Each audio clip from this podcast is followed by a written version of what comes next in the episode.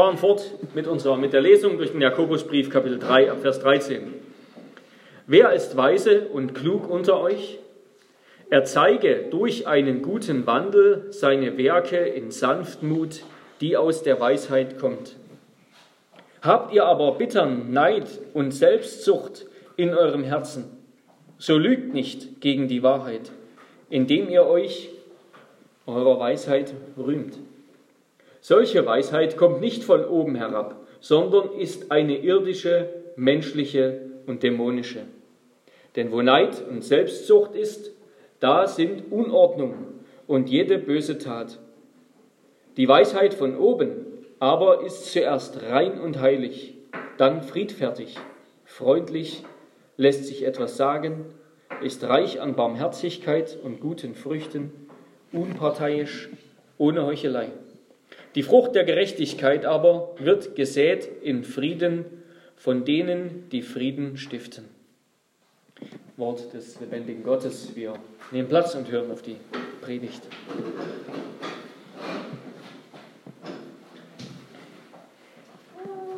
Ja, liebe Geschwister, Gemeinde des Herrn Jesus Christus, wir befinden uns am Ende von Kapitel 3 dieses relativ kurzen Briefs wir sind schon über die Mitte hinaus und langsam kennen wir Jakobus, haben ihn etwas kennengelernt, sein Anliegen, das er hat. Ihm geht es ums Ergebnis. Ja. Insofern hat er vielleicht eine, eine pragmatische Tendenz, ohne durch und durch Pragmatiker zu sein. Ja. Ihm geht es eben um das richtige Ergebnis, ein bestimmtes Ergebnis. Er sagt zu uns, du sagst also, du bist ein gläubiger Christ. Aha, dann zeig doch mal, was dein Glaube ist. Ach, du bist schon sehr langgläubig. Ach so. Du hattest also eine besonders emotionale und erschütternde Bekehrung. Du liest sehr viele reformierte Bücher. Toll. Du diskutierst mit vielen und gibst mutig Zeugnis. Ach so, auf Facebook, mit denen, die ohnehin schon deiner Meinung sind. Verstehe. Du kennst Billy Graham und James Packer persönlich. Du kannst also fließend Griechisch und Hebräisch. Wahnsinn. Und du beschwerst dich nie und arbeitest viel mit in der Gemeinde Ach okay, du möchtest das dann natürlich auch gesagt bekommen. Du betest oft, also öffentlich, wo andere es hören. Und du bist gut im Ermutigen. Okay, aber mit dem Helfen hapert es noch. Alles toll und interessant. Aber sag doch mal, wie du deinen Geschwistern und der Gemeinde dienst. Liebst du sie? Bist du für sie da? Denn darauf kommt es doch am Ende an, oder nicht? Was helfen alle Orden an der Brust, und alles fromme Gerede, wenn sie anderen nicht dienen, oder? Was nützt all der Durchblick und dass du die Bibel in Ursprachen lesen kannst und die Wahrheit kennst und die richtige Meinung über Corona hast und ein mutiger Social Justice Warrior bist, sei es ein rechter oder ein linker, wenn du kein Leben gibst? Das wäre dann so, als hätte Jesus hunderte Jünger gehabt und zwei Doktortitel in Philosophie und Theologie und eine Armenhilfe für ganz Palästina aufgebaut und außerdem die römischen Unterdrücker rausgeworfen und eine gottgefällige politische Ordnung wieder eingeführt. Aber am Ende wäre er gar nicht gestorben. Was wäre das für ein Jesus? Ja, Jakobus ist nicht zimperlich damit, die Gemeinde an ihre Berufung und an den Auftrag zu erinnern und daran, was es bedeutet, oder was echter Glaube ist, was echte Weisheit ist, was eine christliche Zunge sagt. Und in den vergangenen Kapiteln, Kapitel 1 bis 2, hat Jakobus immer wieder auf den Glauben hingewiesen, um den es ihm geht, sozusagen. Er hat immer wieder deutlich gemacht, der Glaube ist der Ausgangspunkt eines christlichen Lebens.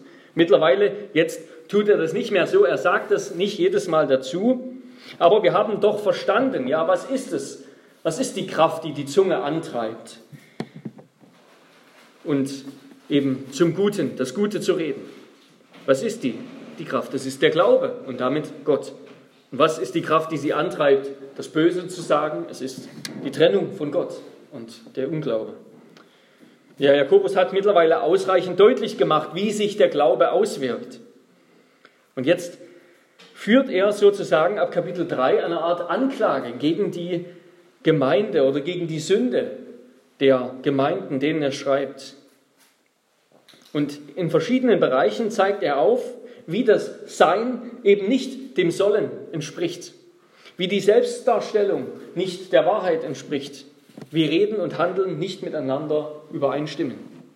Eben, er hat begonnen mit der Zunge und jetzt kommt er zur Weisheit und zu dem, was Weisheit hervorbringt oder wozu Weisheit führt, nämlich zum Frieden. Jakobus klagt an, und darum geht es ihm immer, dass die konkreten Früchte des Glaubens, die da sein sollten, nicht da sind. Und das sind für ihn immer Früchte für die Gemeinde, Früchte für die anderen. Er macht die Liebe zu Gott an der Liebe zum Nächsten fest. Jakobus spricht immer im Plural, ja, er spricht immer die ganze Gemeinde an. Ein Christ ist ein Teil der Versammlung der Gläubigen. Eine Frömmigkeit, die in den eigenen vier Wänden bleibt, wo es vor allem um meine Beziehung zu meinem Gott geht, während die Kirche, das heißt die konkreten Geschwister, ausgeblendet werden. Das lässt Jakobus nicht gelten. Er fragt immer, was ist die Frucht, das Ergebnis für andere, für die Geschwister? Wie zeigt sich deine Liebe zu Gott in der Liebe zum Nächsten? Und das tut er eben jetzt hier konkret am Thema, am Beispiel von Weisheit. Ja? Und das wollen wir uns anschauen in zwei Punkten, nämlich wozu führt erstens die Weisheit von unten. Jakobus nennt das nicht so, deshalb habe ich das Anführungszeichen gesetzt. Und wozu führt die Weisheit von oben? Aber Jakobus stellt im Grunde diese beiden Weisheiten einander gegenüber. Erstens also, wozu führt die Weisheit von unten? Wer ist weise und klug unter euch? Er zeige, können auch sagen, beweise durch einen guten Wandel seine Werke in Sanftmut, die aus der Weisheit kommt. Weisheit muss sich also genauso sehen lassen können wie Glaube. Ja, es ist wie, wie in der Schule, wo sich alle melden sollen, die eine Aufgabe schon gelöst haben, damit der Lehrer sie eben dann prüfen kann. Wozu führt denn eure Weisheit und Klugheit? fragt Jakobus. Ja, die, die griechische Vorstellung von Weisheit, die hatte vor allem etwas mit geistigen, intellektuellen Fähigkeiten zu tun, mit der Einsicht in göttliche Geheimnisse, die eben der Otto Normalverbraucher nicht hat, sondern nur der Philosoph, der Weise.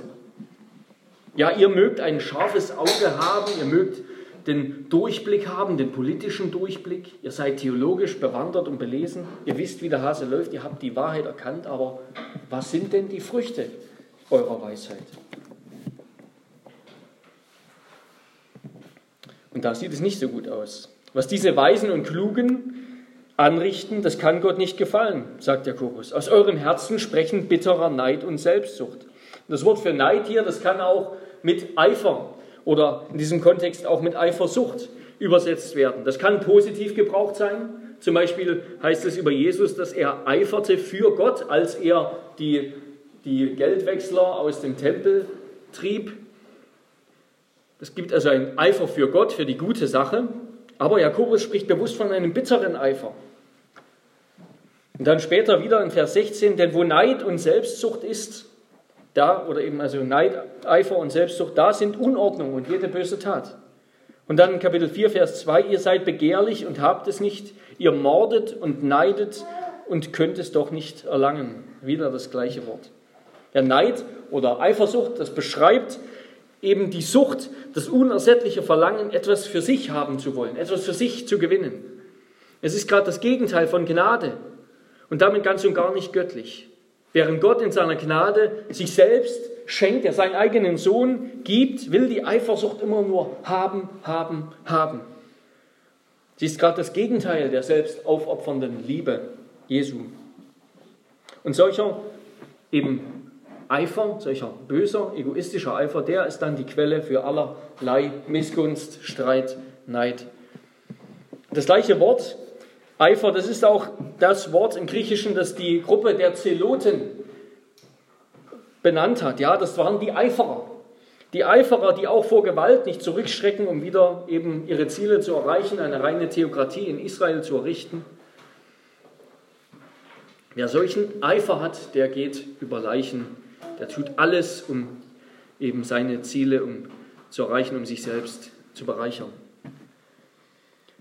Das zweite Wort, das kann als Selbstsucht oder auch als Streitsucht übersetzt werden, kann beides bedeuten. Aristoteles hat damit den engstirnigen Parteieifer parteiischer, gieriger Politiker beschrieben, die eben süchtig sind nach Anerkennung, nach, nach Fortschritt, nach Gewinn für die eigene Sache und zugleich eben alle anderen feindlich, allen anderen feindlich gegenüberstehen.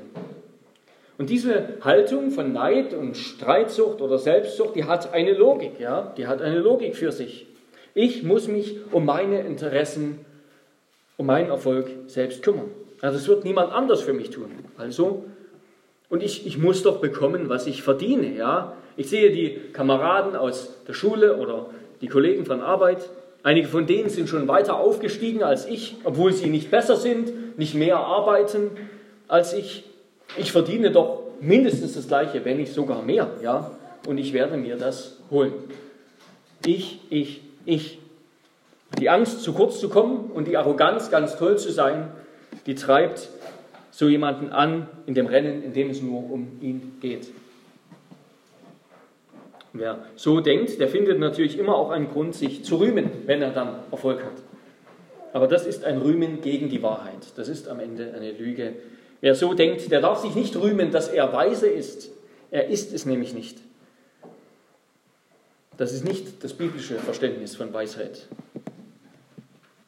Ja, eben, und in ihrer Überheblichkeit, in ihrem Großtun richten diese Menschen dann, diese angeblich weisen Menschen, nur Unordnung Unordnung. Und Unordnung, das ist das Gegenteil von Frieden. Das führt zu allem möglichen bösen Verhalten, zu Streit und allen Arten von Kampf und Gegeneinander.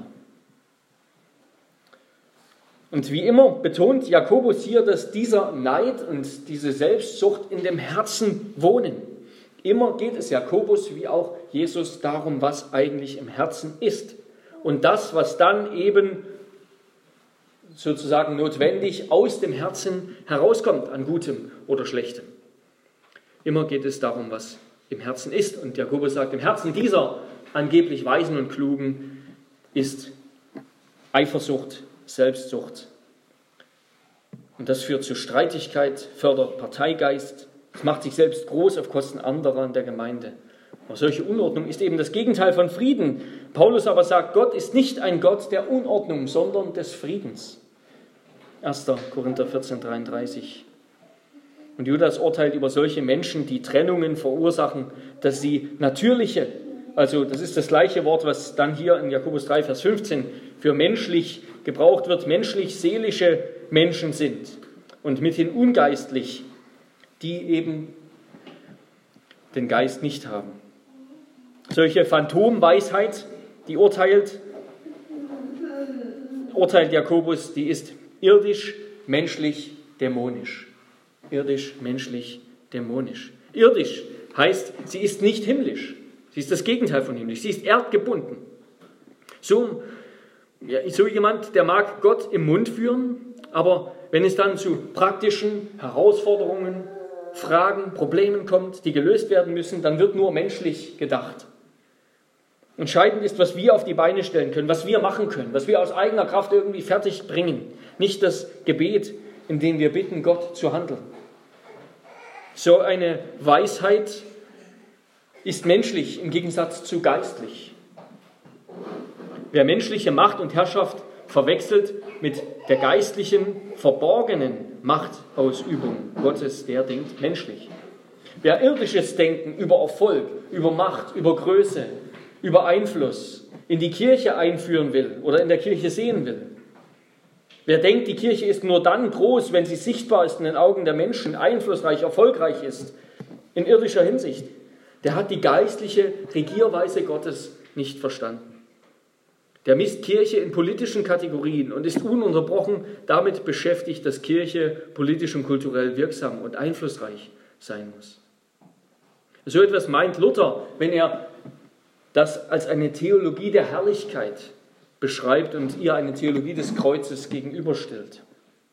Der Theologe der Herrlichkeit nennt das Übel gut und das Gute ein Übel. Der Theologe des Kreuzes sagt, was Sache ist. Denn solange er Christus nicht kennt, also der Theologe der Herrlichkeit, kennt er den in den Leiden verborgenen Gott nicht.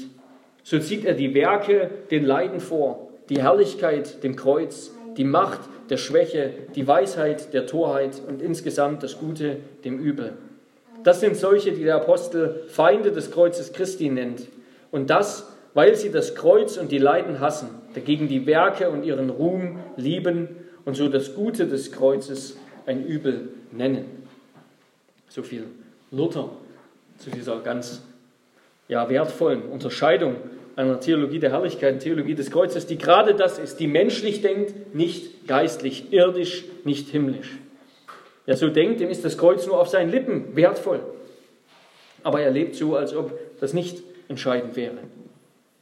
Aber die Herrlichkeit Christi, die wird zuerst am Kreuz deutlich. Und dort ist sie am schönsten, dort leuchtet sie am schönsten hervor. Und so auch die Schönheit und Kraft der Jünger Jesu ist unter ihrer Schwachheit und unter ihren Leiden verborgen. Ja, wir sind schwach, wir scheitern, wir fallen. Nicht nur als Menschen, sondern auch als Christen noch. Aber Christus ist unsere Stärke. In ihm, der uns geliebt hat, überwinden wir weit. Und er hebt den Gerechten auch 77 Mal auf, wenn er fällt. Und zuletzt ist diese Weisheit, oder das ist der Ursprung dieser Weisheit, ja, sie ist dämonisch, teuflisch, nicht göttlich. Sie setzt auf die Methoden, auf die Weisheit des Teufels. Auch der Apostel Paulus, der hat solchen Streit in Korinth erlebt, dass einige sich zu Petrus, andere zu Apollos, andere zu Paulus gehalten haben und dass sie den einen für größer als den anderen gehalten haben, weil er toller reden konnte und weil er, weil er vielleicht schlauer und, und weiser schien. Und er schreibt, ich ermahne euch aber, ihr Brüder, Kraft des Namens unseres Herrn Jesus Christus, dass ihr alle einmütig seid in euren Reden und keine Spaltungen unter euch zulasst, sondern vollkommen zusammengefügt seid in derselben Gesinnung und derselben Überzeugung. Und dann zeigt er ihnen die Torheit des Evangeliums, also den gekreuzigten Christus, der aller Weisheit der Welt das Wort abschneidet, indem eben gerade diese allergrößte Torheit zur Erlösung führt. Ja, gerade das gefällt Gott.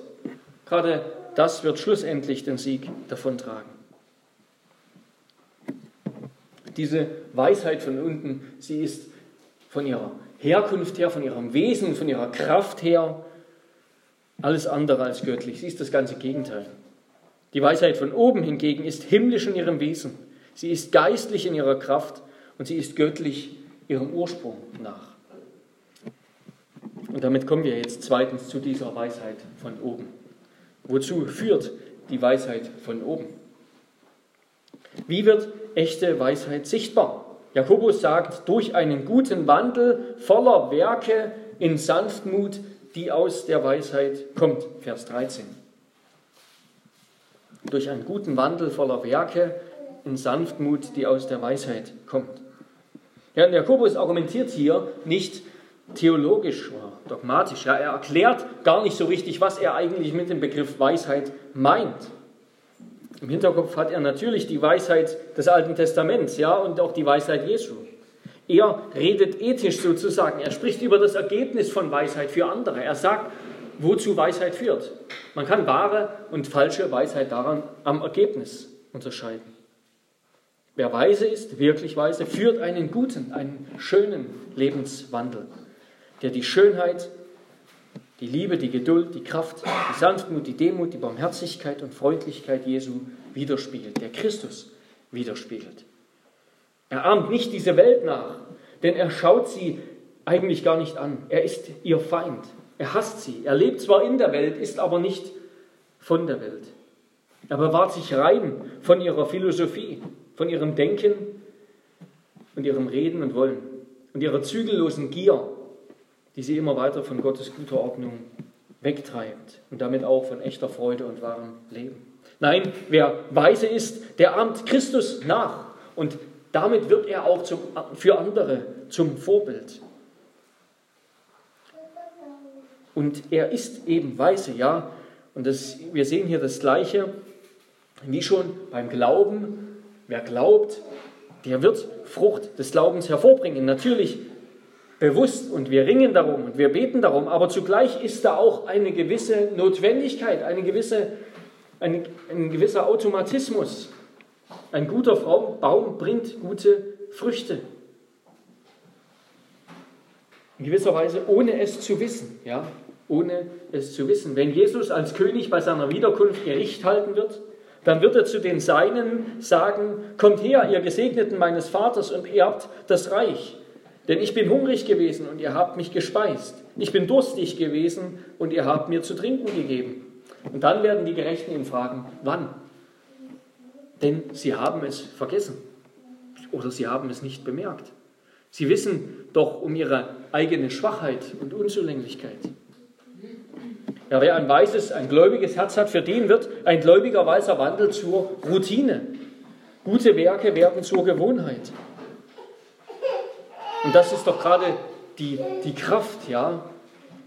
Wenn ein Leben so verändert ist, dass daraus dann eben automatisch andere Reaktionen hervorkommen. Das ist ein Kampf, dass ein Leben so wird. Aber er wird in der Kraft des Heiligen Geistes gekämpft. Ja, sein Leben wird mit jedem Tag etwas mehr zu einem Modell der Gerechtigkeit. Und das heißt eben, dass Gottes Wille in allen Lebensbereichen zum Ausdruck kommt, verwirklicht wird. Gottes Wille nimmt Gestalt an, manifestiert sich in seinem Denken, Reden und Handeln. Der Charakter so eines Mannes, so einer Frau, der reflektiert die Wesenszüge Jesu. Und das führt eben dann zu Frieden, zu Gemeinschaft, zu Gastfreundschaft und zu allen anderen guten Früchten. Und wenn du jetzt denkst, ja, das beschreibt mich auf jeden Fall nicht, ja, ich schaffe es ja doch nicht so zu leben. Die Heiligkeit, die flieht vor mir. Ich kämpfe jeden Tag quasi ums Überleben im Kampf des Glaubens. Ich versuche es ja, auf ein gutes Werk zu kommen, aber dabei kommt immer, folgen immer zwei unbrauchbare. Wenn du so denkst, dich so beschreibst, dann hast du die Wahrheit über dich erkannt. Aber lass dir doch von der Sünde und dem Teufel und diesem ganzen Versagen, das du so sehr hast, deinen Gott und Heiland nicht madig machen. Denn Gott hat keinen Gefallen an tollen Opfern hochmütiger Menschen, an guten Werken toter Herzen. Das Opfer, das Gott gefällt, ist ein zerbrochener Geist. Denn so spricht der hohe und Erhabene, der ewig wohnt und dessen Name der Heilige ist. In der Höhe und im Heiligtum wohne ich und bei dem, der zerschlagenen und gedemütigten Geistes ist, damit ich den Geist der Gedemütigten belebe und das Herz der Zerschlagenen erquicke. Ja, der Teufel wird, wenn er dich versucht, immer zuerst die Schönheit Christi klein machen und dann, wenn du gesündigt hast, die Gnade Christi klein machen. Lass dir Gottes Erbarmen, seine Gnade, seine schier unendliche Geduld, seine Liebe nicht klein machen, nicht gering machen. Weder von deiner Sünde noch vom Teufel. Das wäre ja der größte Erfolg des Teufels, wenn du in deiner Sünde meinst, Gott habe dich verworfen. Aber das hat er nicht. Denn Christus weiß um dich. Er dort vor dem Thron Gottes, er sieht dich und er bittet für dich.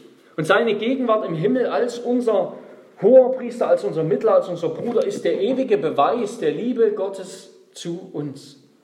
Das Kreuz hat seither noch kein bisschen seiner Kraft verloren.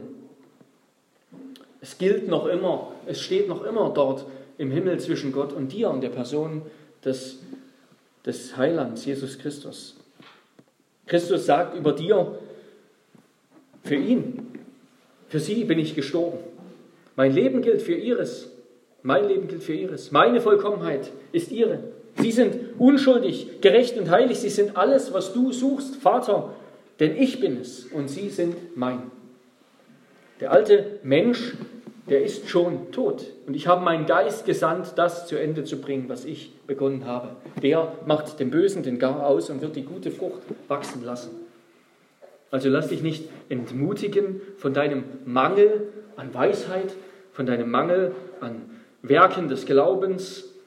Geh demütig zum Thron der Gnade jeden Tag, wirf dich auf Christus, bitte um das Werk seines Heiligen Geistes, bitte um die Gaben des Vaters in dem Bewusstsein, Jakobus 1, Vers 5 und 6, in dem Bewusstsein, dass Gott uns gern beschenkt, dass er keine Vorhaltungen macht, dass er nicht sagt, jetzt kommst du schon wieder an. Nein, er schenkt uns gern. Er schenkt gern denen, die sich danach sehnen, ihm zu gefallen und ihm zu dienen. Der Gott, der unser Herz wiedergeboren hat, vermag der nicht auch auf unserer Zunge eine Wiedergeburt zu bewirken? Wie er uns eben auch eine Weisheit von oben schenken will, die wir mit der Weisheit von unten ringen. Er hat uns doch schon das wertvollste und teuerste aller Geschenke gemacht, seinen eigenen Sohn. Ihn, der die Weisheit in Person ist, der einzige Mensch, der seine Zunge vollkommen beherrschte und Gott vertraute, ohne je zu zweifeln, ihn hat er uns geschenkt. Wie sollte er uns mit ihm nicht auch alles schenken? sagt Paulus, fragt Paulus. Und dann wird uns Gott eben auch den Geist der Sanftmut schenken.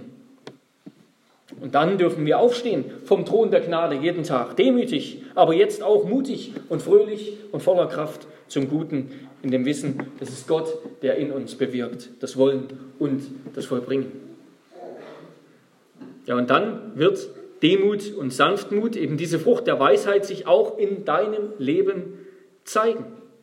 Dann wirst du aufhören, besser von dir selbst zu denken als von anderen. Dann wirst du in der Lage sein, jeden Tag etwas mehr, die zu lieben, die dich verachten, dich über die zu erbarmen, die das nicht verdient haben, denn du hast es ja auch nicht verdient. Und doch bist du geliebt und wurdest angenommen, ganz ohne Verdienst. Ja, diese christliche Demut ist einzigartig. Die kann es in der Welt nicht geben, denn sie erwächst aus der Erkenntnis Gottes, ja, aus der Einsicht, dass wir vor Gott Sünder sind, Sünder im Angesicht des heiligen Schöpfers. Wir können uns nicht selbst retten und wir als Captain unserer Seele sozusagen, wir würden nur zur Hölle segeln. Nein, diese christliche Demut, die erwächst nur aus dem rechten Rühmen, aus dem rechten Rühmen, nämlich sich nicht mehr seiner eigenen Weisheit, Stärke und Reichtum an Gaben und Gütern zu rühmen, sondern darin den Herrn zu kennen, der allein Gott und König ist, der einzige Gott und Retter, der Barmherzigkeit, Recht und Gerechtigkeit übt auf Erden. Das ist es, worüber Gott sich freut. Und denen schenkt er wahre Weisheit. Jeremia 9, 23, 24. Solche Demut, Sanftmut, Freundlichkeit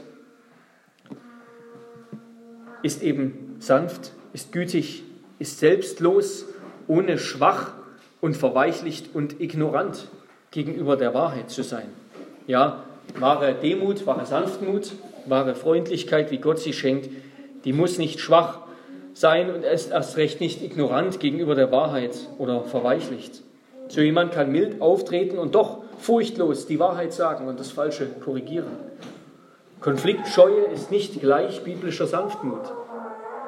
Ein Hirte der Gemeinde und auch ihre Glieder, der muss sanft sein, sagt Paulus, wenn er Sünder zurechtweist. Ein Knecht des Herrn aber soll nicht streiten, sondern mild sein gegen jedermann, fähig zu lehren, geduldig im Ertragen von Bosheiten. Er soll mit Sanftmut die Widerspenstigen zurechtweisen, ob ihnen Gott nicht noch Buße geben möchte zur Erkenntnis der Wahrheit. 2. Timotheus 2, Abvers 24. Ja, wer so, wer diese Sanftmut besitzt, der will nicht Diskussionen gewinnen, sondern Menschen. Und es erfordert Stärke, sanftmütig und demütig zu, re zu reagieren, wenn unreife Menschen diskutieren wollen, anstatt zu dienen. Ein sanftmütiger Mensch vermag sie zu gewinnen und die Gemeinde zu stärken. Und hier geht es eben nicht um einen Charakterzug. Ja? Hier geht es nicht um charakterliche Stärke, was der eine eben hat und der andere nicht. Nein, Gott will diese Frucht seines Geistes in jedem seiner Kinder hervorbringen. Das ist kein natürlicher Charakterzug sondern ein Geistlicher, der in jedem Gläubigen wachsen soll. Es geht um eine Haltung gegenüber Gott, die sich in der Haltung gegenüber den Geschwistern und der Gemeinde ausdrückt. Und wie drückt sie sich aus? Vers 17, die Weisheit von oben aber ist zuerst rein und heilig. Das ist das gleiche Wort im Griechisch, das aber eben beide, beide Konnotationen hat sozusagen. Dann friedfertig, Freundlich lässt sich etwas sagen, ist reich an Barmherzigkeit und guten Früchten, unparteiisch, ohne Heuchelei. Wer diese Weisheit besitzt, der ist eben voller Geduld. Er trägt den Wunsch, in sich Frieden zu machen. Er flieht vor unnützem Streit, widersteht aber der Lüge furchtlos. Langsam, er ist langsam dazu auszubrechen zum Zorn. Er ist langsam dazu, andere zu attackieren. Er hält die Schwäche anderer, die ihn belastet, auch lange aus. Er oder sie, ja, immer. Geht um Männer und Frauen. Er verlangt nicht danach, dass es so läuft, wie er es will. Er ist bereit, sich überzeugen zu lassen. Er bevorzugt nicht, sondern handelt gerecht. Und der Frieden folgt ihm eben auf dem Weg. Er arbeitet nicht mit der Unaufrichtigkeit und mit den Finessen der Welt, ist ohne Heuchelei. Er täuscht nichts vor und verstellt sich nicht. Wer so wandelt, aus dessen Mund und dessen Leben kommt eben das, was andere gewinnt. Er ist gewinnend. Ja, Sprüche 3, Vers 17, ihre Wege, die Wege der Weisen, sind liebliche Wege und alle ihre Pfade Frieden. Und dazu ermahnt uns auch der Apostel Petrus, so zu leben, nicht nur in der Gemeinde, sondern auch nach außen, vor der Welt. Und führt einen guten Wandel unter den Heiden, damit sie da, wo sie euch als Übeltäter verleumden, doch aufgrund der guten Werke, die sie gesehen haben, Gott preisen am Tag der Untersuchung. Und an anderer Stelle fügt er hinzu, dass eben eure Geduld, eure Demut, auch im Ertragen von Unrecht dazu führt, dass sie erkennen, dass sie Unrecht getan haben und ihnen ein Urteil auflädt. Und wieder macht Jakobus eben den Punkt hier, dass die Qualität von Gemeinde nicht nur an Lehrinhalten gemessen werden darf, sondern sie wird auch an der Weisheit ihrer Hirten und an der Weisheit all ihrer Glieder gemessen. Solche Weisheit stiftet vor allem Frieden. Sie stiftet vor allem Frieden. Ja, wer Gott von Herzen fürchtet und ehrt, die Grundvoraussetzung aller Weisheit, Gottesfurcht, wer Einsicht in Gottes Wahrheit erlangt, wer Recht und Gerechtigkeit versteht, wer auf dem Weg der Guten wandelt, der wird Frieden stiften. Er weiß, dass Gott ihn zu seiner Zeit erhöht und ihn zu seiner Zeit gerecht spricht. Er muss nicht ständig um sich selbst besorgt sein, um sein eigenes Recht und sein, sein, seine eigene Größe.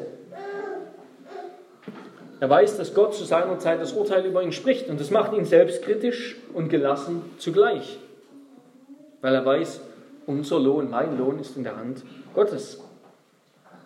Ja, glückselig sind die Sanftmütigen, sagt Jesus, denn sie werden das Land erben. Sie sind erfüllt mit der Freude, dass Gott ihnen große Verheißungen macht, die sie jetzt hier mit eigener Gewalt, mit eigenen Methoden eben nicht verfolgen. Sie verfolgen nicht ihre eigenen Ziele und Gott wird sie am Ende reich beschenken. Und damit komme ich zum Schluss. Ja, lasst uns Gott inständig bitten, dass er unsere Gemeinde mehr und mehr in diesem Sinne verwandelt. Dass wir Weisheit in Versöhnung messen und im Frieden und nicht in Wissen. Und dann werden wir ein Ort sein, nach dem sich die Welt sehnt. Und diese Ermahnung, die ist, die ist absolut aktuell, ja. Ich meine, in allen möglichen Belangen von alltäglichem Leben.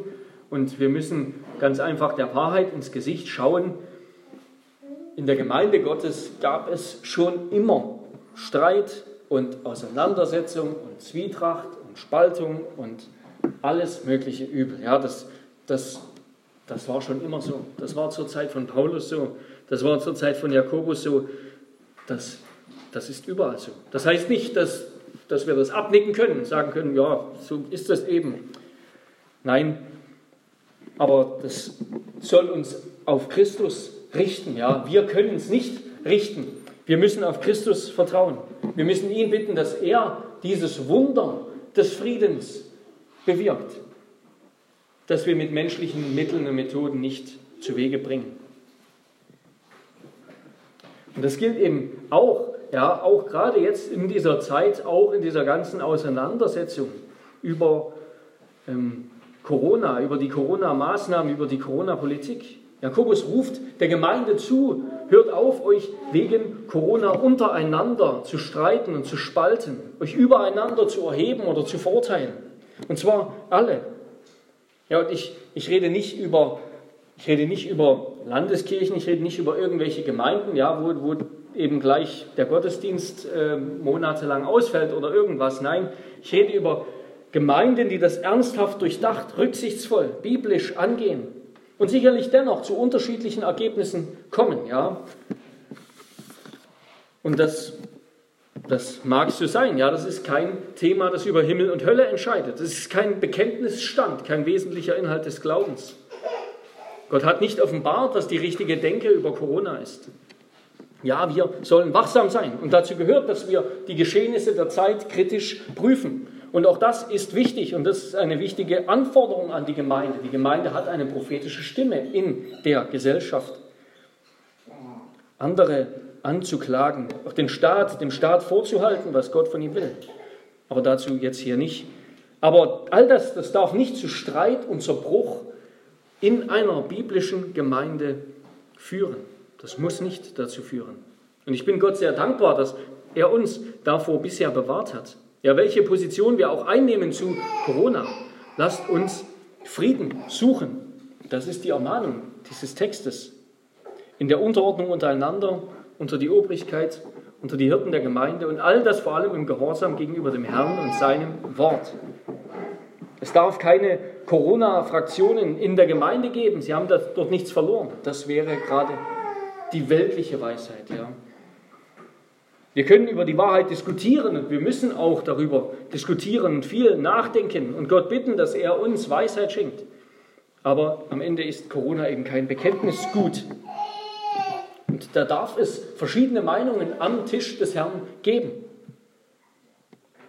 Eine weise Gemeinde sind wir, wenn wir das leben. Und damit will ich abschließen mit der Frage aus dem Heidelberger Katechismus oder ja, Frage 55, nämlich über die Gemeinschaft der Heiligen. Was verstehst du unter der Gemeinschaft der Heiligen? Erstens, alle Glaubenden haben als Glieder Gemeinschaft an dem Herrn Christus und an allen seinen Schätzen und Gaben. Zweitens, darum soll auch jeder seine Gaben willig und mit Freuden zum Wohl und Heil der anderen gebrauchen und das eben in Frieden. Ja. Amen. Lass uns beten.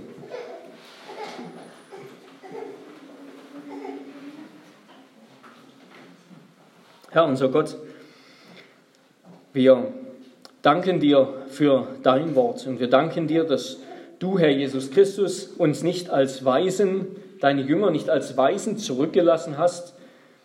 Herr, wir, wir hören nicht nur diese Ermahnungen aus deinem Wort, sondern wir wissen, dass du uns deinen Heiligen Geist geschenkt hast in unsere Herzen, in unsere Mitte, der in uns die Kraft zum Guten ist, der in uns die Quelle der Weisheit ist, der uns mit Christus verbindet und vereint, der selbst die Weisheit und die Einsicht und die Wahrheit in Person ist. Und Herr, so bitten wir dich durch deinen Heiligen Geist, schenke uns diese Weisheit, von der Jakobus spricht. In Jesu Namen. Amen.